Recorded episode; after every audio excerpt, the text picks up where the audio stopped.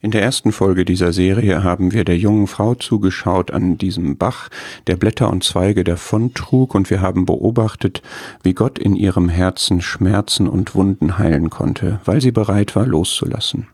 Und nun kommt Hesekiel an äh, den Punkt, wo aus dem Rinnsal ein Fluss geworden ist, in dem man nicht mehr weitergehen kann. Es ist Hochwasser, es ist Wasser zum Schwimmen. Gottes Gnade ist zum Schwimmen bestimmt, nicht zum Warten also ohne Erwarten.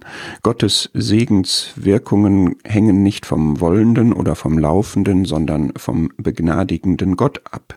In der Gnade lassen wir nicht nur etwas, sondern uns los. Das fordert uns viel ab. Wasser hat keine Balken, wir fühlen uns unsicher in Gefahr, aber nur, wenn wir nicht glauben, dass Gott alles unter Kontrolle hat. Oder wir möchten strampeln, kraulen, durch die Wellen pflügen, aber das Schwimmen im Gnadenfluss ist kein Wettkampf, sondern ein von Gottes Gnade erfasst werden und sich treiben lassen, wie, wann und wohin Gott will. Wir fahren nicht Motorboot oder Segelyacht, sondern Arche, ohne Ruder, ohne Paddel, nur mit einer Luke nach oben, ganz in Gottes starker Hand.